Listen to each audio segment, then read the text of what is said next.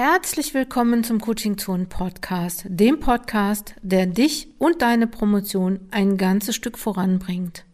Ich bin Dr. Jutta Wergen und ich unterstütze Promovierende in allen Phasen ihrer Promotion, beispielsweise mit Schreibcoachings, mit einem Online-Kurs zum Projekt Promotion oder aber dem Membership-Programm Fokus Promotion, in dem du bequem Monat für Monat Unterstützung erhältst um deine Promotion voranzubringen.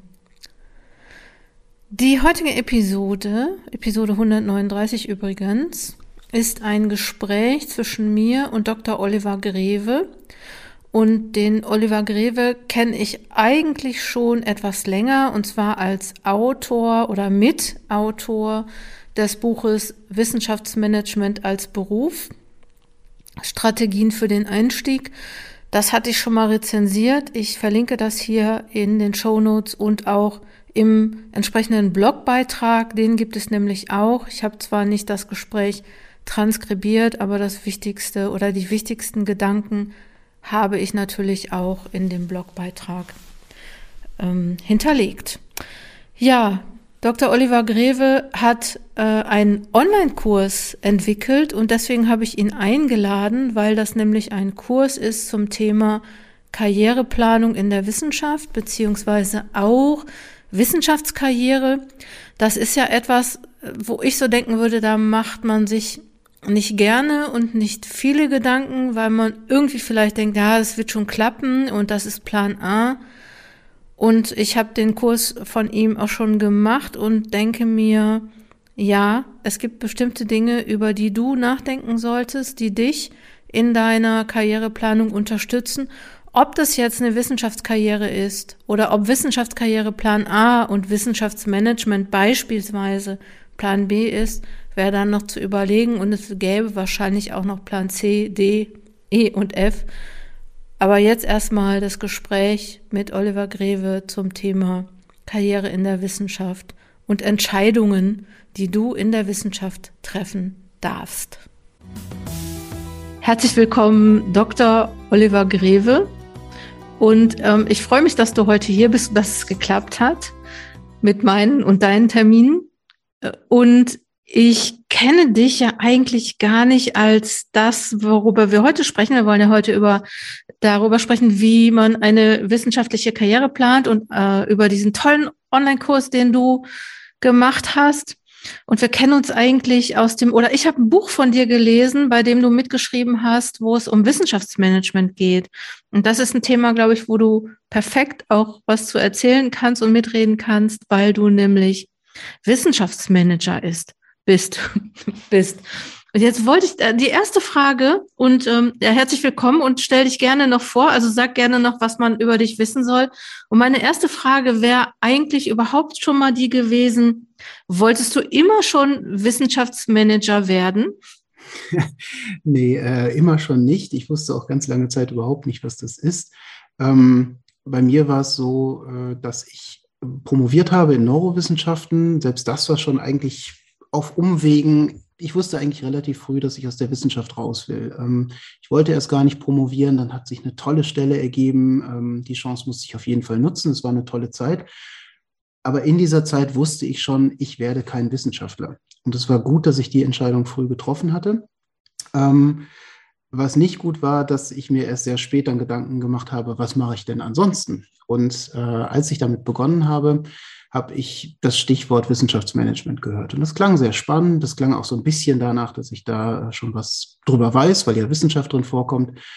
Ähm, so bin ich zum Wissenschaftsmanagement hingekommen, ganz normal über Bewerbungen dann, habe bei der Studienstiftung des deutschen Volkes angefangen, habe da zwei Jahre gearbeitet, dann nochmal ähm, gewechselt zur Wissenschaftlichen Kommission Niedersachsen, die machen Evaluation von Wissenschaft und bin jetzt seit zehn Jahren bei der Volkswagen Stiftung in der Forschungsförderung und äh, habe auf dem Weg natürlich festgestellt, das ist ein sehr, sehr spannender Arbeitsbereich.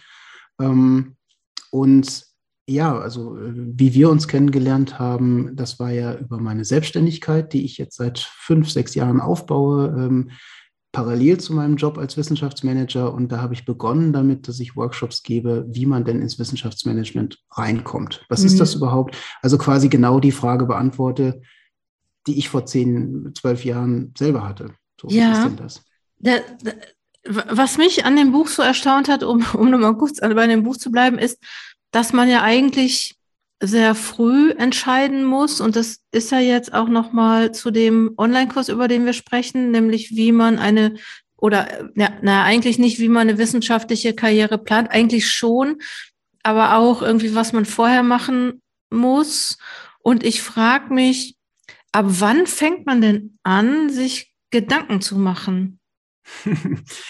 ich würde erstmal umformulieren, man darf sich früh entscheiden. Denn mhm. wir haben ja das unglaubliche Privileg, in diesem reichen Land zu leben. Ähm, als Akademiker haben wir auch noch die bestmögliche Ausbildung in diesem Land. Also ähm, wir gehören zu den Leuten, die wirklich auswählen dürfen. Und wenn wir keine Entscheidungen treffen oder uns so laufen lassen im Leben, dann passiert uns zum Glück hier auch nichts Schlimmes. Und ähm, diese Workshops basieren darauf, dass es halt eine unglaublich großartige Chance ist, je früher man darüber nachdenkt, was möchte ich denn eigentlich mit meinem Leben machen? Was möchte ich mit meiner Karriere machen? Wozu möchte ich beitragen? Was ist mir denn wichtig? Denn ich habe festgestellt, dass ich selber mir die Frage so gar nicht gestellt habe, als ich in der Zeit war und dass auch ganz viele Teilnehmer in meinen Workshops erstmal auf den Gedanken kommen müssen, dass sie bestimmen dürfen über ihr Leben. Man, man ist mhm. so in so einer Schleife von, ah, das muss ich erreichen und das wird von mir erwartet und hier soll ich einen Credit Point machen. Ähm, und dieses sich trauen und auf die Idee kommen, Mensch, was möchte ich selber denn eigentlich? Ähm, da hat man unglaubliche Chancen, ähm, was draus zu machen. Und das ist eigentlich bei allem, was ich in meinen Coaching- und Trainertätigkeiten mache, meine Hauptintention, dass ich die Leute darin unterstütze, zu sagen, hey, das finde ich wichtig und das finde ich toll, das möchte ich mhm. machen. Und je früher man damit beginnt, darüber nachzudenken, desto mehr Möglichkeiten hat man natürlich. Und es ist nie zu spät.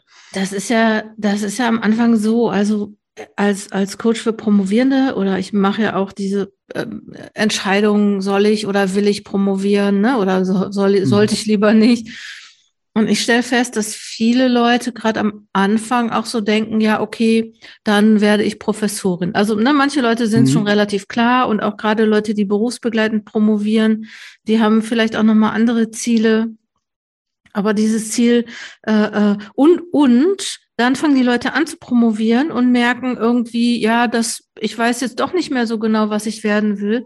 Und ich habe dann so die, die, die ganze Zeit, äh, also ich habe das Gefühl, dass die dann eigentlich gar nicht wissen. Äh, ne? Also viele promovieren ja auch, weil sie ein tolles Thema gefunden haben. Mhm. Und dann fängt man an zu promovieren und dann stellt man fest, das ist ja auch gar nicht so einfach, in der Wissenschaft zu bleiben. Ne? Mhm. Und ähm, ich fand ja, also ich habe mir, ich durfte mir deinen Kurs ja schon angucken und ich fand dieses erste Teil, also dieses erste Ding, äh, diese erste Lektion, Entschuldigung, mhm wie wird das Spiel Wissenschaft gespielt? Das fand ich super, super informativ, also total klasse und auch super ernüchternd. Also eigentlich mhm. ist es ein Kurs, äh, jetzt, ich frage jetzt provokativ, ne? Mhm. Kündige das mal an. Ist das eigentlich ein Kurs, der Leute davon abhält, in die Wissenschaft zu gehen? Nein, denke ich nicht. Ähm, ernüchternd ist ein gutes Wort, weil wenn ich, wenn ich was Schwieriges vorhabe, wenn ich, wenn ich Sportler bin und äh, irgendwie in einem Wettbewerb teilnehmen äh, möchte, dann trinke ich vorher nicht eine Menge Alkohol. Das heißt, das sind Situationen, in die gehe ich mhm. nüchtern rein, dass ich, mhm. dass ich weiß, was ich da mache und gut reagieren kann. Und insofern, ja, hat dieser Kurs auch was Ernüchterndes. Ähm, es ist halt die Frage, wenn, wenn ich das wirklich machen möchte, dann muss ich mir darüber im Klaren sein, was bedeutet denn das? Und da hat man, je früher man darüber nachdenkt, natürlich auch tolle Chancen. Und dieses Ernüchternde bietet eben auch die Möglichkeit, sich darauf zu fokussieren, was wirklich wichtig ist. Also ich habe den Eindruck, ähm, dass junge Nachwuchswissenschaftler, Promovierende einen ganz starken Fokus auf die Qualität ihres Projektes haben, auf die Qualität ihrer Arbeit. Das ist natürlich auch wichtig und das ist gut so. Und übersehen, dass eine wissenschaftliche Karriere eben auch ganz viele strategische Aspekte hat. Mhm. Ähm, und das kann man natürlich blöd finden, weil man sagt, die Qualität muss zählen. Aber ich glaube, worüber man sich im Kern klar sein muss, ist, dass in der Wissenschaft fast alles über Peer Review entschieden wird. Im weiteren Sinne, also wie, der, wie trifft man in der Wissenschaft die Entscheidung, was machen wir denn jetzt? Da sind immer Experten, die zusammenkommen und eine Werteentscheidung treffen. Das mhm. ist keine faktische Entscheidung, wo man ausrechnen kann, das ist das qualitativ beste Thema, sondern das ist immer eine Entscheidung unter den vielen, vielen möglichen spannenden Themen. Was denken wir ist das Wichtigste? Und das ist äh, so, wenn Drittmittelanträge gestellt werden. Das ist aber auch so, wenn entschieden wird, wer kriegt denn die Promotionsstelle oder äh, welches Thema machen wir als nächstes. Alles lässt sich nicht errechnen, sondern es gibt Menschen, die sagen, wir finden das am wichtigsten. Und deswegen ist diese Strategie eben auch so wichtig und das in Anführungsstrichen Verkaufen des Themas. Denn ja. Ja, ich habe auch, als ich das mir angeschaut habe, ähm, da ist mir eingefallen in, in einem, eigentlich in dem letzten, was ich gern früher gewusst hätte, Podcast, hat eine Person gesagt, ich wusste nicht oder ich hätte gern früher gewusst, dass die Stelle, auf der ich sitze, eigentlich die falsche Stelle ist, um eine wissenschaftliche Karriere zu machen. Mhm. Und da ist mir nochmal aufgefallen, weil das hatte ich so das Gefühl, diese Message hätte ich jetzt in deinem Kurs auch bekommen. Mhm. Ähm, nur, das ist ja so, auf wen kann ich mich denn verlassen? Weil meine Promotionsbetreuung oder mein Chef, meine Chefin jetzt an der Hochschule, falls ich an der Hochschule arbeite, die sagen ja gar nicht so unbedingt, pass auf, wenn du Professorin werden solltest, äh, möchtest, dann solltest du jetzt nicht diese Postdoc-Stelle machen, in der, weiß ich nicht, viel Verwaltung, viel Administration, viel Lehre ist. Ähm, mhm. Werden Promovierende oder wie, wie siehst du das? Hast du auch die Erfahrung gemacht, dass Promovierende vielleicht auch gar nicht oder Postdocs gar nicht so richtig gut vorbereitet werden? Ja, habe ich auf jeden Fall gemacht. Ähm, ich habe da eine große Erfahrung aus meiner Beratung der, der Freigeist-Fellowships. Die Freigeist-Fellowships sind eine Förderung von den absolut tollsten Nachwuchswissenschaftlern, die eine eigene Gruppe aufbauen dürfen und dafür eine bis anderthalb Millionen in die Hand kriegen. Ähm, und da gibt es natürlich eine ganze Menge Bewerber und Bewerberinnen und nur ganz, ganz wenige, die so ein Fellowship bekommen. Und da habe ich eine große Erfahrung, wer bewirbt sich denn da und mit welchem Vorwissen? Und da habe ich durchaus den Eindruck, dass die Promovierenden ganz wenig beraten werden. Aber der Punkt ist, die können sich Beratung holen. Es wissen nur die wenigsten, dass sie sich aktiv kritisieren lassen müssen. Ähm, das ist so in der Wissenschaft, wenn ich zu irgendeinem Prof, zu einer Professorin gehe und sage, könnte ich mal Feedback auf meine Arbeit bekommen, dann ist das leichteste zu sagen, Mensch, das sieht doch alles ganz gut aus, probier es doch mal bei der DFG, mach doch mal weiter. Dann habe ich die Person in fünf Minuten aus meinem Büro raus, die fühlt sich gut, ich habe kein Konfliktgespräch, super. Und alle sind zufrieden. Das bringt die Person aber überhaupt nicht weiter. Was jeder machen müsste, wäre gezielt sich Personen auszusuchen, die Ahnung haben, meistens Professorinnen und Professoren, und dann zu fragen, kritisiere mich, nimm mein Thema auseinander. Das macht so einem Prof Mühe. Damit muss man sich erstmal wirklich auseinandersetzen mit dem CV, mit der Arbeit, mit den Ideen, mit dem Wissen der Person. Dann muss man auch als, als Gesprächspartner das Risiko eingehen, Konflikte anzusprechen oder unangenehme Sachen zu sagen. Dann geht es ja darum, hier ist noch eine Lücke. Das ist eine problematische Stelle, wenn du eine Karriere machen willst fokussiere dich lieber auf die Themen. Also man spricht nur über das, was die Person falsch macht. Das ist für beide Seiten unangenehm. Auch für den Prof. Das macht keinen Spaß. Mhm. Ähm, aber das ist genau das, wo die Person nach dem Gespräch dann weiß, hm, da sind meine Fehler und da, das müsste ich machen. Das sind die kritischen Punkte. Mhm. Und das ist, das ist dieser Zwiespalt. Du hast ja jetzt nur von der ersten Lektion gesprochen, wo es darum geht, wie wird das Spiel gespielt. Und das ist erstmal vielleicht ernüchternd, aber dann kommt ja noch der ganze Kurs, der mhm. quasi, der, der eigentlich den Wert hat, was mache ich denn jetzt? Und was mache ich jetzt Schritt ja. für Schritt? Ja. Ich will nochmal auf dieses kritisieren, weil ich hatte gestern ein Coaching mit einer Promovierenden, die gesagt hat, mein Prof, der hat bei meinem Thema, als ich meine, ihm meine Methoden gezeigt habe, hat er auch gesagt, ist gut, ist gut, ist gut. Jetzt stelle ich total fest, das funktioniert überhaupt nicht und das hätte der vielleicht sehen müssen. Mhm. Ne, also so, das äh, wollte nur noch mal unterstreichen, was du gesagt hast. Und das Zweite, was dazu kommt, äh, das Zweite und Dritte, das Zweite ist ja auch, ähm, Kritik tut ja auch weh. Ne? Mhm. Und gerade in, also ich stelle das fest, gerade in der Promotion sind Leute hoch identifiziert mit ihrem Projekt mhm. und äh, nach einem Kolloquium vielleicht schon mal eine Zeit lang nicht mehr arbeitsfähig, weil sie so viel Kritik bekommen und das vielleicht gar nicht gut ertragen können oder auch gar nicht vielleicht die Kritik auch vielleicht nicht so ist, dass sie da motiviert jetzt weitermachen, ne? dass sie eine Idee haben, wie das, wie das weitergeht. Und das Dritte, was auch noch ähm, mir jetzt dazu eingefallen ist, dass Profs, also Promotionsbetreuende, Chefs, Leitende haben ja auch eigene Interessen. Mhm. Und ne, ähm, manchmal ist das Interesse ja auch, die Person, die bei mir arbeitet, zu behalten, weil die sehr gut etwas macht und äh, ich nicht will. Die könnte ja auch meine Konkurrenz werden. Mhm. Ja, das sind jetzt ganz verschiedene und ganz viele Aspekte. Erstmal vielleicht zu diesem äh, Kritik tut weh. Ja, das ist so.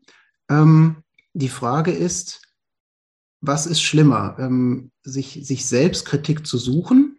Ähm, dann, wenn ich mich vorbereitet habe, wenn ich weiß, dazu möchte ich ein kritisches Feedback haben, dann habe ich das selber in der Hand, dann habe ich selber Kontrolle. Ähm, und dann weiß ich, wann ich das Feedback bekomme. Ja, und dann ist das vielleicht ein bisschen unangenehm, aber ich weiß gleichzeitig auch, was fange ich jetzt damit an? Es gibt wieder eine neue Perspektive und ich habe ich hab die Kontrolle in der Hand. Oder ich verschließe die Augen und sage, hm, ich, ich frage mal besser gar nicht so genau nach, ich warte mal ab und dann vergeht Jahr um Jahr.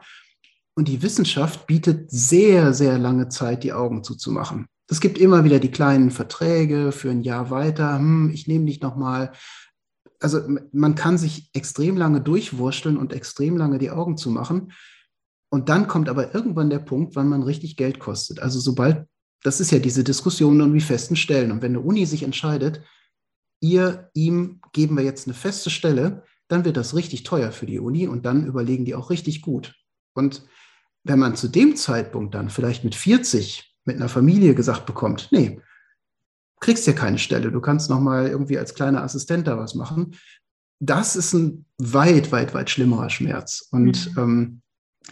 ähm, mir, ich, mir ist wirklich wichtig herauszuheben, ja, das sind unangenehme Situationen. Das ist wie wenn man zum Arzt zur Vorsorge geht. Ne? Ist auch nicht immer toll. Da kriegt man eine Spritze oder wird ne, untersucht. Aber wir wissen genau, warum wir solche Vorsorgeuntersuchungen machen, damit wir dann rechtzeitig wissen, oh, da gibt es ein Problem. Und hier ist mir ganz, ganz wichtig zu sagen, man kann so eine wissenschaftliche Karriere gestalten. Und wenn man das aushält, sich mit sich selber auseinanderzusetzen und sich aktiv Kritik zu suchen, dann hat man so unglaublich seine Chancen erhöht, weil man dann weiß, hier, hier muss ich ran. Äh, das ist meine realistische Perspektive. Dann kann man seine ganze Energie darauf fokussieren. Also so ein Klassiker ist, hier sind zu wenig Publikationen. Ne? Das ist halt so, Publikationen sind in der Wissenschaft wirklich wichtig und da wird auch gezählt, wo die sind und wie die sind. Und wenn ich mir die Kritik hole, dann kann ich den Prof auch danach fragen, wie könnte ich denn da hinkommen, diese Publikationen zu haben? Was ist denn da wichtig? Auf welches Thema könnte ich mich fokussieren? Welche Teile meiner Arbeit sind vielversprechend? Dann kriege ich eine ganze Menge Möglichkeiten, selber zu gestalten. Das ist für mich immer wieder der Kern, dass es einen riesen Unterschied macht, ob ich selber die Gestaltungsmacht habe, denn hier geht es um mein Leben, um meine Karriere, oder ob was mit mir passiert. Und ich die ganze Zeit in so einem Zustand bin von, oh, hoffentlich geht es nicht schief und hoffentlich sind die nett zu mir und hoffentlich sagt irgendjemand, ich bin gut. Das ist doch ein fürchterlicher Zustand, der über Jahre sich hinzieht und ganz, ganz mhm. quälend ist. Mhm. Und in dem Zustand sind ganz viele Leute über Jahre hinweg. Ja, ja. Hashtag ich bin Hanna. Fällt mir gerade ja. ein. Mhm. Jetzt überlege ich, ähm, ist dein Kurs für, äh, ist für sehr junge Leute, oder? Oder kann ich mir den mit 35 auch noch, sollte ich, oder mit, mit 40, sagen wir, kann ich mir den dann auch noch angucken? Ähm, den kann man quasi über diese ganze Phase der, der Nachwuchswissenschaftlerphase mhm. angucken. Man hat natürlich, je jünger man ist, umso mehr Potenzial, umso mehr Möglichkeiten, noch was zu verändern. Also wenn man sich da in der Promotion mit beschäftigt, dann kann man noch so viel gestalten an der wissenschaftlichen Karriere. Dann kann man noch aussuchen, wo mache ich den ersten Postdoc, ähm, wo suche ich mir Kooperationspartner. Man kann halt noch eine ganze Menge auch reparieren und, und gestalten. Das ist natürlich anders, wenn man 35, 40 ist, wenn man im dritten Postdoc steckt, dann äh, kann der Kurs trotzdem noch sehr wichtig sein, um, um eine klare Entscheidung für sich zu haben. Ich ich gehe jetzt raus aus der Wissenschaft oder ich versuche es auf diesem Wege. dass diese Chance will ich noch ergreifen. Ich glaube, es macht auch einen großen Unterschied, wenn man diese Entscheidung bewusst trifft und weiß, warum man sie getroffen hat. Hm. Denn Entscheidung treffen heißt ja nicht, äh, ich mache halt das, sondern wichtig ist bei einer Entscheidung, dass ich selber verstanden habe, warum treffe ich die jetzt so? Und was will ich damit erreichen? Und wo ist der Punkt, wo ich vielleicht die Entscheidung auch wieder kippe? Naja, ich glaube auch, ähm, also ich erinnere mich jetzt an mich, ich habe relativ spät studiert, äh, spät studiert, ja, und spät auch mhm. promoviert. Ähm, ich überlege gerade, das ist natürlich also so für manche, also eigentlich finde ich den Kurs total richtig, also der ist richtig klasse. Nicht eigentlich, sondern der ist richtig klasse. Ich werde den auch uneingeschränkt weiterempfehlen. Und manchmal denke ich auch, ja, wenn man, wenn man sich, wenn man diese Entscheidung treffen muss, ne? Also so, das ist ja auch nicht so einfach zu sagen, ich entscheide mich jetzt dagegen. Man hat ja, als man begonnen hat mit der Promotion und man kriegt ja auch vielleicht manchmal von außen so gute Signale. Man hat einen guten Vortrag gehalten, die Dis, äh, hab, ne, also läuft gut, ich äh, komme gut voran. Und dann muss man dann halt manchmal auch wirklich rein vernunftmäßig erkennen, das geht nicht. Also, mhm. also beispielsweise, ich weiß jetzt nicht genau, ich fand es richtig cool, auch diese, diesen Teil zwei Feedback-Gespräche. Fand ich richtig, richtig cool, weil äh, eigentlich eine super Idee. Ähm, was machen Leute, die Familie haben? Also so, da, das muss ja eigentlich auch noch da rein, oder? Ja, das, das ist insofern mit drin, ähm, weil in, in, Teil 1, in der Selbstreflexion, ähm, gibt es ja auch den Teil Reflexion über die eigenen Vorstellungen und Wünsche und eine Priorisierung unter den mhm. Zielen, die ich im Leben habe. Mhm. Wir reden oft über eine Priorisierung. Das ist meine erste Priorität und das ist auch meine erste Priorität und das ist auch meine erste Priorität. So funktioniert das leider nicht. Priorisierung heißt, was ist wichtiger für mich als alles andere? Also man beschäftigt sich da schon mit äh, sowas wie Familie, fließt da schon ein. Ähm, es also ich glaube, das größte Problem oder das, was diese Entscheidung am schwierigsten macht, ist, dass die meisten Leute versuchen, das auf einmal zu entscheiden. Also so diese Idee, ich setze mich am Samstag mal hin und entscheide über meine wissenschaftliche Karriere. Und dann hat man einen riesen Batzen. So, und dann kommt, dann drehen sich die Gedanken im Kreis. Ja, aber wenn ich das mache, hm, aber ich könnte es ja mal versuchen. Das ist, das ist eine so große Entscheidung, dass man schlicht überfordert damit ist. Und was dieser Kurs anbietet, ist, arbeite Themen ab, geh Schritt für Schritt durch eine Selbstreflexion, beschäftige dich nacheinander mit den Themen, wie funktioniert denn das in der Wissenschaft eigentlich, welche beruflichen Alternativen könnte ich mir vorstellen, wie viel Spaß macht mir denn Lehre. Also da gibt es acht Themen, die man nacheinander Stück für Stück abarbeitet mit konkreten ähm, Aufgaben, dass man das Ganze, dass man diese Riesenentscheidung in kleine Stufen runterbricht. Und jede Stufe mhm. baut auf der nächsten auf. Und dann hat man Teil 1 abgeschlossen und weiß, was man will, wo man steht, welche Alternativen man hat und was man eigentlich über Wissenschaft weiß. Einfach nur reflektieren, wo bin ich? Und damit geht man dann in Feedbackgespräche und sagt, so, jetzt weiß ich, wie ich mich selber sehe, wie sehen mich denn die anderen? Und was, also es ist so, als würde man sich sein eigenes kleines Peer Review selber gestalten. Warum hm. soll ich erst einen großen Antrag schreiben, um dann Feedback zu kriegen, was meistens gar nicht so gut brauchbar ist? Ich kann ja selber sagen, ich mache mir jetzt mein eigenes Peer-Review-Verfahren, gehe zu den Leuten hin und frage die nach Kritik. Mhm. Und dann habe ich auch die Außensicht und dann habe ich so viele Aspekte gesammelt, dass ich eine Klarheit habe, aus der heraus ich eine, diese Entscheidung treffen kann. Mhm. Dann weiß ich, wo ich stehe, dann weiß ich, wo andere mich sehen, dann weiß ich, was müsste ich denn jetzt noch machen, um eine wissenschaftliche Karriere realistisch zu schaffen. Und damit habe ich diese, dieses Riesending, diese Riesenentscheidung in so viele kleine Stückchen zerbrochen, dass ich sie halt vernünftig treffen kann und das mich auch nicht emotional überfordert. Denn das darf man nicht vergessen, was das für eine emotionale Herausforderung ist. Das ist nicht nur rational und ich, na, und, und dieser Aspekt und das plus dem, das ergibt dann das.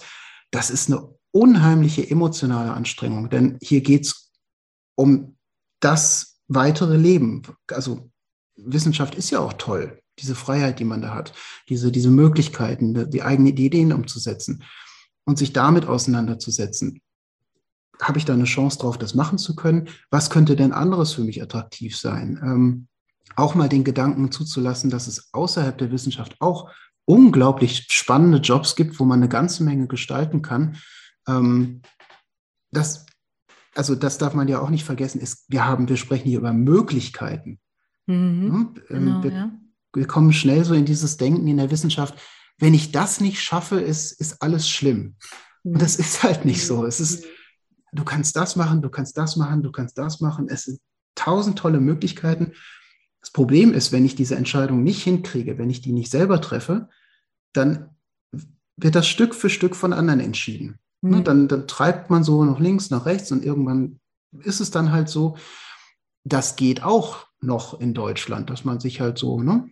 Ja. Schreiben ist und dann ist man da plötzlich irgendwann. Aber das Tolle ist doch zu sagen, okay, ich treffe die Entscheidung und, und jetzt gehe ich in den Bereich und jetzt kann ich auf das, was ich da mache, auch meinen Fokus setzen und meine Energie hindenken.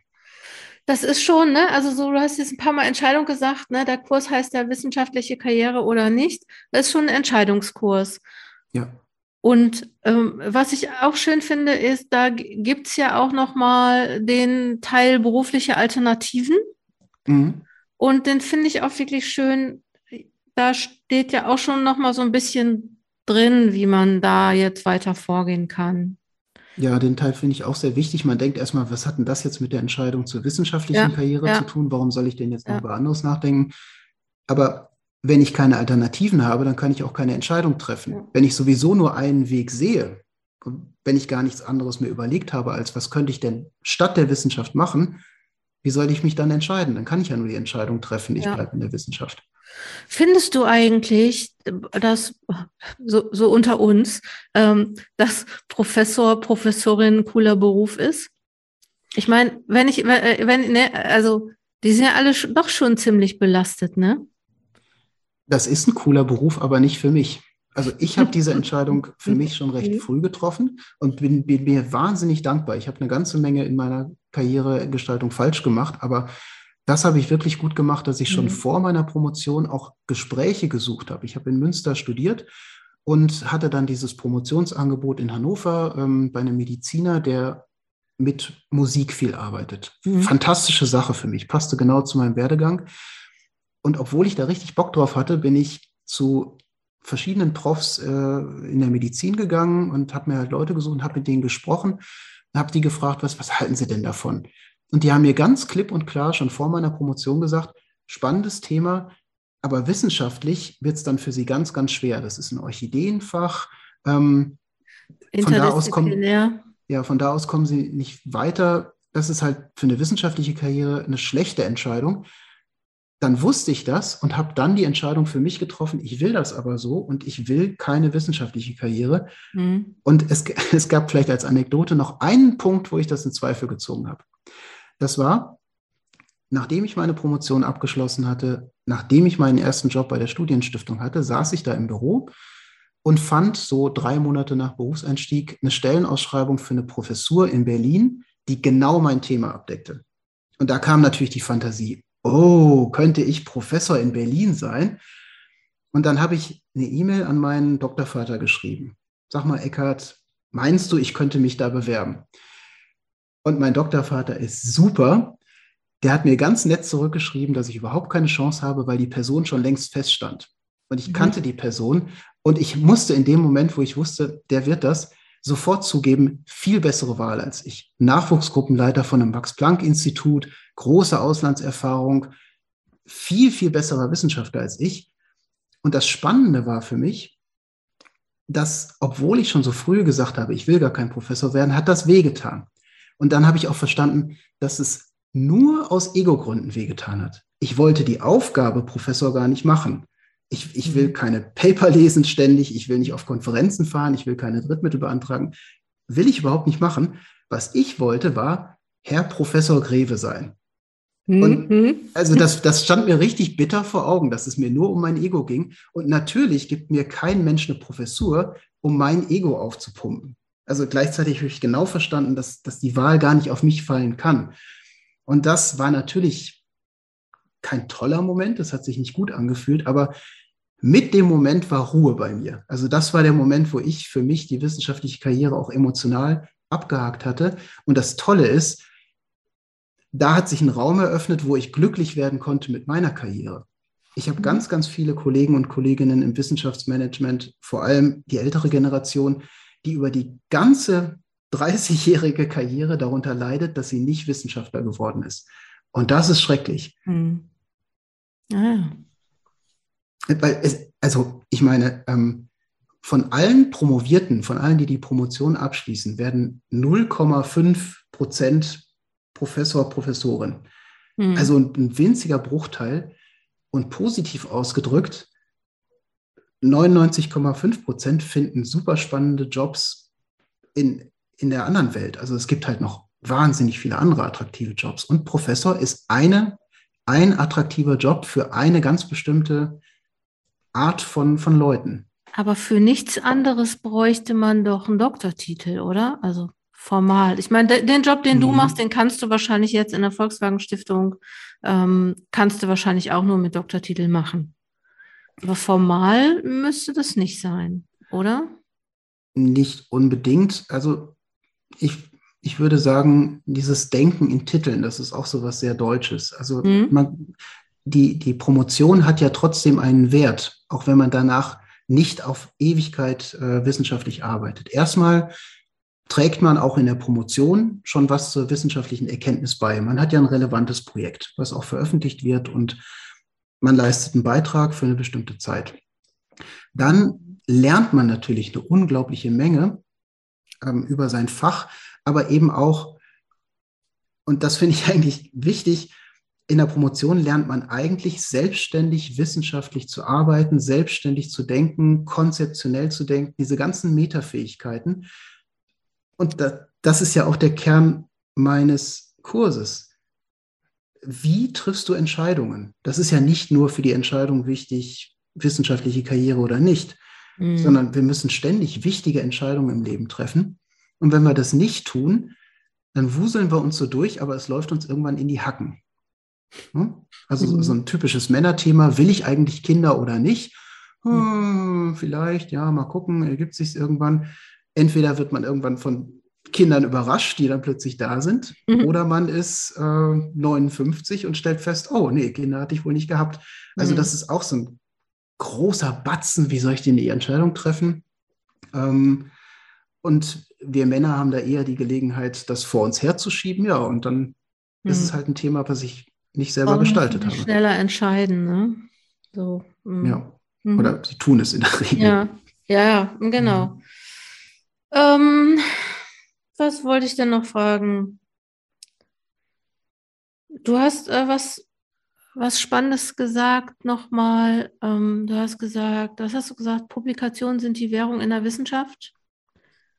So habe ich das nicht gesagt, aber das, man kann es so sagen, ja. Also, Ach so, ähm, ich, ich dachte, ich hätte das so gehört. also es ist ein wichtiger Faktor. Es gibt die, die, ähm, es ist ja so, dass die Wissenschaft in, in, Projekte strukturiert ist. Bis zur Professur hat man immer Projekte von ein bis drei, manchmal fünf, vielleicht sogar acht Jahre. Und für diese Projekte braucht man in der Regel Drittmittel. Die mhm. Universitäten sind mhm. zwei Dritteln aus Drittmitteln finanziert und gerade die Nachwuchsleute sind immer herzlich willkommen, wenn sie ihr eigenes Geld mitbringen. Also stellt man ständig Anträge für Projekte. So, und jetzt gibt es äh, die, die Peer Reviewer, die, die Professoren, Professorinnen, die darüber entscheiden müssen, welches Projekt machen wir denn jetzt. Ähm, und das ist die, diese Werteentscheidung, wo es gibt ein Überangebot an tollen Projekten. Ähm, die müssen halt sagen, dieses und jenes nicht. Und jetzt habe ich den Faden verloren. Kannst du deine Frage nochmal? ähm, ja, du äh, wolltest, glaube ich, äh, sagen, dass die. Äh, ähm, die Währung in der Wissenschaft, sorry. Jetzt ja, genau, die dritte. Hm? Ähm, So, und wie machen die das? Die haben ja keine drei Wochen Zeit, sich mit einem Antrag auseinanderzusetzen, nachzuforschen, wie Mhm. wir das selber machen. Das heißt, sie suchen immer erstmal nach Anhaltspunkten, was Mhm. kommt denn überhaupt in Frage? Mhm. Und für diese Entscheidung ist Peer Review richtig gut. Also Mhm. was trennt gute Wissenschaftler von nicht so guten? Ähm, und da spielt halt zum, zum Aussortieren am Anfang erstmal eine große Rolle. Spielen die denn überhaupt in der Liga? So. Und das Mhm. bildet sich recht gut ab in der Zahl der Publikationen, in der Qualität der Publikationen. Ja. Ähm, und warum ist das so? Das ist ja auch sehr kontrovers. Die Idee dabei ist, dass hinter jeder Publikation ja wieder ein anderer Peer-Review-Prozess steht, wo sich schon mal Leute Gedanken gemacht haben, was halten wir denn von der Arbeit? Und dieses Peer-Review und die wissenschaftliche Karriere funktioniert wie so ein Aufsummieren. Je mehr Mhm. Entscheidungen getroffen werden von verschiedenen Personen, doch von der Person halten wir was. Die kann was. Das ist eine gute Idee das wird quasi, das kristalliert sich im CV und in der Publikationsliste. Wer hat entschieden, die Person darf in mein Labor? Ähm, wer hat gesagt, der geben wir einen Preis? Wer hat gesagt, äh, ne, da veröffentlichen wir Mhm, was? Die mhm. kriegt ein Drittmittelprojekt. Das summiert sich auf und deswegen ist das dieses Matthäus-Prinzip. Je mehr Leute sagen, doch, von der halte ich was, desto mehr Leute glauben wieder, oh, von der sollte ich was halten. Mhm. Und so kommt es halt, dass Publikationen äh, sehr, sehr wichtig sind. Ähm, so kommt es, dass wichtig ist, in welchem Labor man gearbeitet hat, welche Preise man gewonnen hat. Das ist sozusagen die, die, die, äh, die wie, so ein, wie so ein Stempel, den man bekommen hat in seinem Stempelheftchen. Und im Positiven denkt halt die Wissenschaft, dahinter steht ja eine individuelle, schwierige Entscheidung, die jemand getroffen hat. Mhm. Und deswegen sind, es ist natürlich sehr umstritten, weil man, wir, wir in der Volkswagen Stiftung ermutigen unsere Gutachter auch, nicht einfach nur Publikationen zu zählen und nicht einfach nur irgendwelche Punkte zu zählen. Und das machen die Gutachter auch nicht. Das habe ich nie erlebt, dass irgendjemand gesagt hat, den fördern wir, weil der genug äh, Publikationspunkte hat oder so. Die machen sich wirklich tiefe Gedanken, was ist denn hier die beste Wahl? Mhm. Aber wenn man 300 Anträge bekommt, dann werden erstmal die ersten 200 ausgesiebt, ob die überhaupt in Frage kommen. Mhm. Und da ist das wichtig, wie, Mhm. wie viel Publikationen man hat. Nochmal kurz äh, zum Kurs. Was denkst du, wer, wer sollte den kaufen? Also das, ich wünsche mir, dass die Leute das nutzen, wenn sie sagen, ich möchte das selber in die Hand nehmen, ich möchte meine Karriere selber gestalten. Ähm, es ist ganz wichtig zu verstehen, dass man nicht irgendwas kaufen kann, ob das mein Kurs ist oder irgendwas anderes, und damit dann sich einen heimlichen Vorteil erschafft. Also den Kurs zu kaufen bringt keinen unbedingt, also weil man den hat, hat man keinen Vorteil ähm, in der wissenschaftlichen Karriere, wenn man damit arbeitet. Und Mhm. da ist der Kurs eine, ein Angebot. Man kann das auch anders machen, aber Mhm. Ähm, sich bewusst zu sein, ich habe mich dafür entschieden, durch diesen Prozess zu gehen. Ich nehme das als Hilfe. Ich nehme das als Struktur. Und was ich anbiete, ist quasi zu sagen, okay, du kannst damit anfangen, Schritt, Schritt, Schritt, Schritt, Schritt, Schritt, Schritt, Schritt, Schritt gehen und dann kriegst du die Entscheidung auch hin am Ende. Mhm. Ähm, und das ist mir wichtig, dass das Leute kaufen, die sagen, okay, ich habe verstanden, warum das für mich wichtig ist. Ich wünsche mir auch, dass sie verstehen, es ist, ja, es ist Arbeit und hm, man hält vielleicht auch ein bisschen Schmerzen aus, aber hauptsächlich ist das eine Riesenchance, selber zu gestalten, was aufzubauen, was, was positiv für sich zu tun. Ähm, also da steckt ein ganzes, ganz riesiges positives Potenzial drin, was man erstmal vielleicht nicht sieht. Weil es erstmal so, oh Gott, damit will ich nicht. Das, ja, das glaube ich Mhm. auch. Also ich äh, habe den ja einmal so durchgemacht. Also einfach, ich habe jetzt nicht die ähm, das Journal, was du da reingemacht hast, au- ausgefüllt, aber es ist natürlich auch schon ein Kurs, mit dem man sehr gut auch reflektieren kann. Mhm. Was gibt es noch? Was möch, müsste ich noch machen? Oder ähm, wo könnte ich gucken, wenn ich auch, wenn ich, wenn ich auch eine andere Form, also wenn ich die Entscheidung gegen eine wissenschaftliche Karriere getroffen habe, ähm, da muss ich schon sagen, dass das wirklich auch ähm, äh, gut gemacht ist. Die Frage ist, wie was ist denn dann, wenn ich dann die Entscheidung getroffen habe? Kann man dann irgendwie noch mit dir zusammenarbeiten? Du bist ja auch, du bist ja nicht nur Coach, du bist ja auch Trainer. Wie mhm. kann man denn, wie geht es dann weiter nach dem Kurs? Also mein Plan ist, dass es schon mittendrin weitergeht. Ähm, ich möchte gerne ähm, nach Teil 1, nach dieser Selbstreflexion, die die meiste Arbeit macht, die Leute, die das wirklich durchziehen, da möchte ich anfangen, eine Community rauszubilden. Und da möchte ich auch ein bisschen im Dialog sein mit den Leuten, wie das für die gut funktioniert. Ähm, vielleicht ist das einfach nur wie, wie eine, eine WhatsApp, eine Signal-Gruppe, wo man schnell sich austauschen kann. Aber da, ab dem Punkt möchte ich Leute in Kontakt miteinander bringen denn das sind die, die, egal wo sie arbeiten werden, richtig Potenzial haben. Das ist ein ganz großes Unterscheidungskriterium, wer, wer die Arbeit macht und sich da selbst reflektiert, der ist, der hat entweder ganz große Chancen in der Wissenschaft oder in was anderem. Und da ist es zum Beispiel auch spannend, Wissenschaftsmanager und Wissenschaftler mehr zusammenzubringen. Mhm. Ähm, denn die können sich ja gegenseitig unterstützen. Es ist für einen Wissenschaftler total sinnvoll, Wissenschaftsmanager zu kennen, die man fragen kann, hey, Mensch, wir haben doch damals hier im Kurs uns kennengelernt, wie ist denn das bei der DFG? Äh, wie, worauf achtet ihr denn da bei den Drittmitteln? Mhm. Also solche Vernetzungen sind sinnvoll. Das wäre so der erste Schritt, dass die innerhalb des Kurses schon die Chance bekommen, andere kennenzulernen, die auch den Hintern hochkriegen und ähm, sich mit sich selbst beschäftigen und selber ihr Leben in die Hand nehmen wollen. Und wenn die den, den Kurs durchhaben und dann die Entscheidung treffen, ähm, ja, ich möchte eine wissenschaftliche Karriere machen und ich wünsche mir da weitere Unterstützung, dann ist natürlich von meiner Seite das Angebot durchaus da, da auch als Coach bereitzustehen mit meiner Erfahrung in der Begleitung von Nachwuchsgruppen. Das wäre dann so die, die nächste Überlegung, wie stelle ich das denn strategisch auf? Ähm, wie schaffe ich es denn, Mitarbeiter zu bekommen, Drittmittel zu bekommen? Ähm, dazu kann ich jetzt Coaching anbieten, weil die Freigeist-Fellowships eingestellt sind. Da habe ich keinen Interessenskonflikt mehr. Ich kann natürlich keinen coachen, der gleichzeitig bei der Volkswagen Stiftung mhm. Antrag stellt. Ähm, und wenn jemand sagt, nee, ich habe verstanden, das ist gar nicht die richtige Karriere für mich, ich möchte einen anderen Weg einschlagen und ich finde das Wissenschaftsmanagement spannend.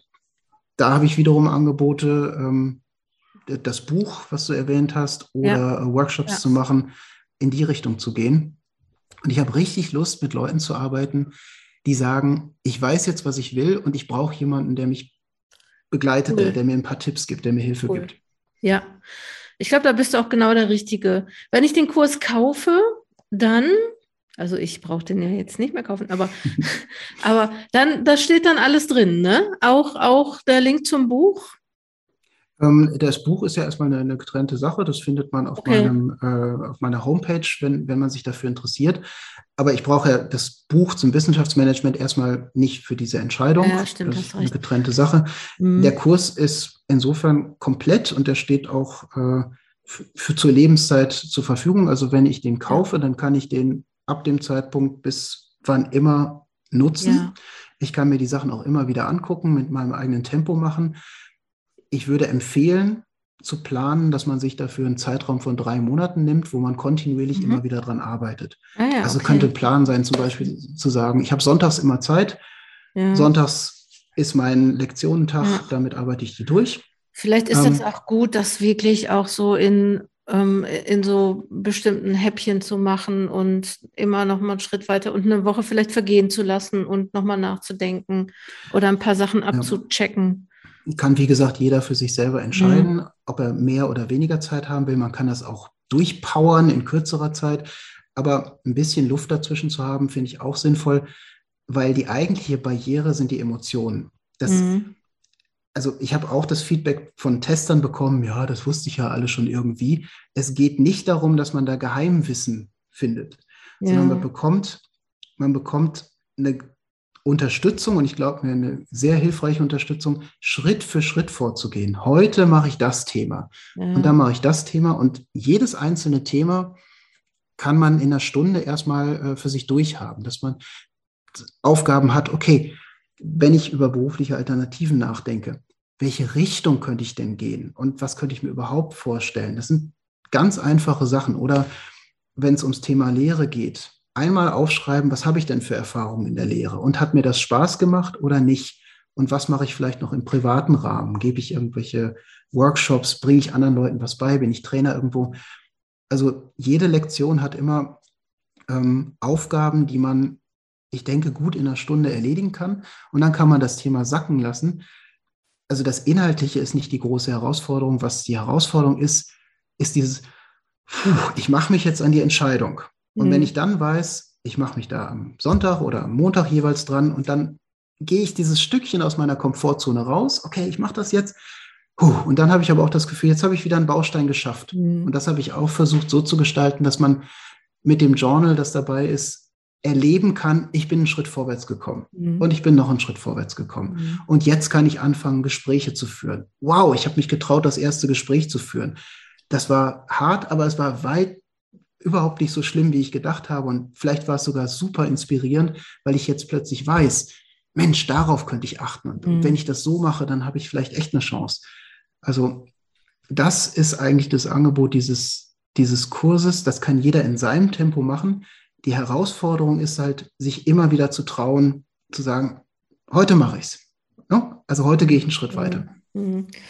Ja, ich glaube, das Besondere an dem Kurs ist, so habe ich das ähm, äh, ähm, gesehen für mich, dass ähm, ja natürlich sind da Informationen drin, die man schon weiß oder die man auch irgendwo lesen kann in irgendwelchen Zeitschriften. Aber ich glaube, das Besondere an dem Kurs ist, dass man da auch noch mal eine Anleitung bekommt, dass man Aufgaben bekommt, etwas zu machen, ähm, ne? also ähm, sich da auch hinzu, ich glaube, das ist das. Natürlich ja. kann ich mir irgendwie bei der Zeit irgendwie den Wissenschaftsteil durchlesen und da stehen mhm. dann irgendwelche Sachen drin. Ne? Also so das ist es, glaube ich. Ja, ja, das ist, ist ja die Frage, was, was, was mache ich denn jetzt mit den Informationen? Es hilft mir ja, ja, nicht, wenn mir ja. jemand sagt, äh, nur ganz wenige Leute werden Prof oder Paper sind total wichtig. Ja, genau. Die, die Frage, die, die da doch ist. Und ist, was mache ich denn jetzt? Was kann ich jetzt konkret tun? Und das erlebe ich halt auch ganz viel in meinen Workshops. Ähm, man kann sowas nicht so aufbauen, ständig frontal erzählen und das und das und das und das. Man muss auch Luft lassen. Okay, dann mache ich mal diesen einen Schritt. Oh ja, okay, das war ja, war ja zu schaffen, hat sich vielleicht sogar gut angefühlt. Was mache ich denn jetzt für den nächsten Schritt? Ähm, weil doch ganz, ganz wichtig ist auch das Gefühl zu haben, ich komme vorwärts, ich tue was Gutes für mich. Mhm. Gerade bei einem Thema, wo man erstmal denkt, so, ah, ob ich mich damit auseinandersetze, mhm. naja, irgendwie ist es ja wichtig. Hm? Ja, und vielleicht ist es auch ein bisschen entlastend, ne? Also so, dass, also die, die, Leute erzählen ja auch viel, die sagen ja auch, ja, das brauchst du da nicht versuchen oder denk bloß mhm. nicht, dass du Professorin werden kannst, ne? Und da kann ich mir dann einfach auch selber für mich eine Meinung bilden und eine Entscheidung, ja, wie du sagst, mhm. eine Entscheidung, eine eigene Entscheidung treffen. Ja. Ähm, auf ja, Basis vielleicht auch von, von, von Fakten dann und ja. von Fragen, die du dann stellst, auch an mich in diesem Kurs. Ja, äh, ganz wichtiger Aspekt, auch die, die positive Sicht. Es gibt ja auch ganz viele Leute, die sagen, das geht ja eh nicht, das ist ja so schwer. Mhm. Ohne jemals getestet zu haben, mhm. geht das denn mhm. für mich? Ja, ja. Also ich merke bei den, bei den Antragsberatungen für diese Fellowships, das größte Problem, was, glaube ich, die Klientel hat, sie hat keinen Vergleich. Die sehen mhm. ja gar nicht, wo die anderen stehen. Die sehen ja gar nicht, was die anderen gemacht haben. Sie wissen halt, was sie selber gemacht haben mhm. und haben vielleicht einen Prof vor der Nase, der immer sagt, ist doch alles prima. Mhm. Und was dann, dann bin ich ja im luftleeren Raum und habe keine Ahnung, ob ich vielleicht eine Riesenchance habe oder schon längst abgehängt bin und in dieser, in dieser, also das ist ja, ist ja eine schlimme Situation, so dieses Blindsein, wo stehe ich denn eigentlich? Mhm und im Positiven eine Chance zu haben, sich selber zu ermächtigen und zu sagen, okay, das checke ich jetzt ab und dann kriege ich aber raus, wie sind meine Chancen eigentlich? Vielleicht stellt der eine oder die andere fest, oh, das sind ja gute Chancen. Ich sollte halt vielleicht meinen Fokus mehr auf dieses Thema lenken und das da, also Fokus lenken heißt ja auch, wenn zwei Sachen wichtig sind, um die ich mich kümmern muss, weil ich da vielleicht noch Schwächen habe, dann kann ich vielleicht auch 90 Prozent, womit ich mich die ganze Zeit abmühe, was ich denke, was wichtig ist, erstmal weglassen. Hm. Das kann ja auch insofern unheimlich hm. befreiend sein, zu, ja. zu wissen, was eigentlich wichtig ist. Vielleicht sind da Leute, die, die sich wahnsinnig Mühe geben, ganz, ganz großartige Publikationen zu schreiben. Meine ehemalige Mitbewohnerin hat wahnsinnig viel Zeit in ihre Masterarbeit gesteckt und wollte mhm. das ganz toll machen. Am Ende hat sie fast schon eine Doktorarbeit abgegeben als mhm. Masterarbeit. tolle Sache, aber für eine wissenschaftliche Karriere überhaupt nicht notwendig. Mhm. Also ganz, ganz viel Energie aufgewendet, ganz mhm. viel Begeisterung. Ähm, und solche Potenziale auch zu heben, zu wissen, wenn ich da die Energie einsetze, dann habe ich einen Hebel, mhm. Statt sie überall hinzustreuen, weil ich nicht weiß, wo ist es denn jetzt wichtig. Das kann halt auch ein sehr, sehr positives Gefühl sein. Mhm. Sag, das war jetzt dein Schlusswort, ne? Das kann es gewesen sein. Ja, ich, das, ich finde es gut auch, ne, so zu sagen, okay, ja, das ist ja vielleicht auch so, ne, dass, dass man immer so denkt, ah, das ist so schwer und ähm, so unerreichbar und ja, es ist ja auch erreichbar. Also das sagt dein, sagt deine Analyse ähm, jetzt ja auch, die du da auch so ein bisschen vornimmst, ne? Also dass man es vielleicht auch ganz gut planen kann und nochmal ganz wichtig, ne, dass es eine aktive Entscheidung ist, ähm, was das, ne, also ich finde das, ne, als du gesagt hast, so, dass du ähm, dich entschieden dafür hast, dann diesen Beruf auch zu, zu nehmen, das, glaube ich, macht dich dann ja auch ganz gut in diesem Beruf, ne? Und ähm, nicht, dass du sagst, oder jetzt nicht du, aber dass man so sagt, ja, ich habe es ja nicht geschafft. Ne? Also so, es geht um eine aktive Entscheidung, was will ich mit dem Rest meines Lebens oder meines beruflichen Lebens oder meines Lebens auch anfangen. Ja, also ich glaube, wenn ich es für mich zusammenfassen sollte, was ich, wobei ich mithelfen möchte, ist, dass mehr Menschen Verantwortung übernehmen. Mhm. Also auch an mich selbst gerichtet, dass ich, dass ich mhm. wirklich Verantwortung übernehme in dieser Welt und das fängt für mich damit an, dass ich erstmal Selbstverantwortung übernehme. Mhm. Dass, ich, dass ich mein eigenes Leben auf die Kette kriege und auch weiß, was ist mir denn wichtig, an welchem Thema will ich denn mitarbeiten. Mhm. Wenn ich ins Wissenschaftsmanagement gehe und 30 Jahre daran mitarbeite, die Wissenschaft voranzubringen und dann feststelle, Klimawandel, das wäre mein Thema gewesen. Da, das ist mir wirklich wichtig, da will ich mitarbeiten. Mhm. Es wäre doch schöner gewesen, das früher zu wissen mhm. und dann zu verstehen, Verantwortung zu übernehmen heißt gleichzeitig immer auch Gestaltungsmacht zu bekommen, was mhm. machen zu können. Das mhm. hängt immer zusammen. Man kann nicht Freiheiten haben und sagen, ich kann das alles selber bestimmen, ohne dann auch die Verantwortung dafür zu übernehmen. Mhm. Und ja, Verantwortung zu übernehmen hat halt auch anstrengende und unangenehme Aspekte, aber viel, viel größer sind aus meiner Sicht die, die positiven Punkte. Mhm. Und also meiner Auffassung nach, ich, ich wünsche mir mehr Leute, die zusammenarbeiten und sagen, hier, das ist mir wichtig, dafür stehe ich, das, das will ich wirklich, dafür habe ich meine Entscheidung getroffen. Das sind auch die Partner, mit denen ich zusammenarbeiten möchte.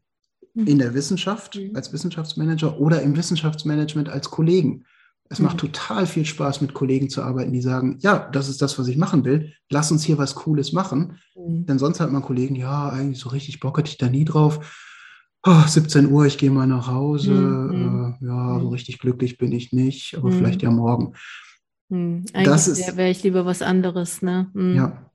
Und das, das, das, das Tolle ist halt in, in unserer westlichen Welt, in Deutschland, in unserem reichen Land, wir dürfen das ja entscheiden. Wir dürfen entscheiden. Und empfinden tun wir es vielleicht erstmal so als, oh, ich muss die Entscheidung treffen. Gott sei Dank. Also stell dir mal vor, wir wären in der Situation, dass die Entscheidung von vornherein jemand anders für uns trifft. Ja. Ähm, ich meine, ich, ich in, denke, in der DDR war es so, ne, wo entschieden hat, wo, aus welcher Familie komme ich, dann darfst du studieren oder du darfst nicht studieren, dann darfst du promovieren, dann darfst du Wissenschaftler werden. Ja, oder wo deine Talente gesichtet werden mit drei und dann ab da musst du dann in, in ins Ballett. Ja, und das ist genau diese, Bezie ist genau mhm. diese Beziehung zwischen äh, Freiheit und Verantwortung. Mhm. Ähm, wir haben unglaubliche Freiheit, das ist toll, die sollten wir uns auch erhalten. Dazu gehört halt, ja, die Verantwortung dafür zu übernehmen. Und das ist schwierig. Und mhm. da möchte ich mithelfen, das einfacher zu machen. Man muss sich das ja nicht schwerer machen, als es, als es notwendigerweise ist. Okay, das heißt so, das steht auch noch dahinter. Ne? Das ist vielleicht auch nochmal so, was dich dazu bewogen hat, diesen Kurs zu machen. Also einerseits deine Expertise für das Feld, die mhm. ist ja unweigerlich da, nicht nur weil du promoviert hast und weil du eine Entscheidung getroffen hast, sondern weil du auch an, in der Volkswagen Stiftung als Wissenschaftsmanager arbeitest und dich mit dem Thema auch beschäftigt hast in dem Buch. Wie heißt es Wissenschaftsmanagement als Beruf, ne? Ja. Heißt genau. Es, ne? Ja, genau. Das äh, hatte ich ja auch schon mal ähm, im Blog ähm, rezensiert. Mhm. Ich mache alles, äh, was wichtig ist, was man wissen muss, wenn man diesen Podcast gehört hat, mache ich in die Show Notes und ich denke, ich schreibe nochmal einen kleinen Blogbeitrag zu diesem Podcast, dass man da auch nochmal alle Links hat und dass man da auch deinen Kurs findet. Und mhm. ähm, ich bedanke mich jetzt erstmal für das schöne Gespräch ähm, und auch so dieses, ja, die, äh, was ich vorher gar nicht so hatte, dass es Entscheidung treffen ja auch was Positives ist. Also, ne, dass es nicht nur ist, ja, ich muss eine Entscheidung treffen, da, da, weil ich nicht keine Karriere in der Wissenschaft machen kann, sondern dass ich sage, hey, ich kann eine Entscheidung treffen und das ist äh, ein Geschenk. Und damit ist man mit deinem Kurs, glaube ich, auch nochmal, ähm, steht man echt vorne dabei.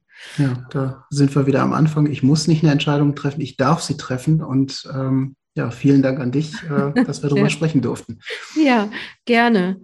Dann erstmal vielen Dank. Vielen Dank an dich. Schön, dass du dran geblieben bist und ich hoffe, du bist jetzt schlauer geworden, was deine Entscheidungsfähigkeit betrifft oder hast zumindest ein paar Ideen, was jetzt kommen könnte. Wenn du den Online-Kurs kaufen möchtest, schau in den Show Notes dieser Episode vorbei. Dort ist der Link auch zum Blogbeitrag. Ich habe nochmal das Wichtigste zusammengeschrieben und auch nochmal einen Link zu diesem Buch, was Oliver Greve bereits als, als Mitautor verfasst hat, äh, das Buch Wissenschaftsmanagement als Beruf, Strategien für den Einstieg. Vielleicht ist es ja auch eine gute Sache oder zumindest eine Alternative, Plan B, vielleicht sogar Plan A das Allerbeste wünsche ich dir. Schau einfach in den Show Notes, da findest du alles. Und wenn du weitere Unterstützung für deine Promotion möchtest, dann abonniere doch den Newsletter. Im Moment kommt er wöchentlich raus und da ist alles drin, womit ich dich unterstützen kann. Meine Ideen auch für deine Promotion, für deine Unterstützung und natürlich Links zu allem, was wir von Coaching Zonen anbieten coachingzonen-wissenschaft.de und dann auf den Newsletter eintragen. Und dann liest du wahrscheinlich bald, ganz bald von mir. Alles Gute für dich, deine Jutta Wergen.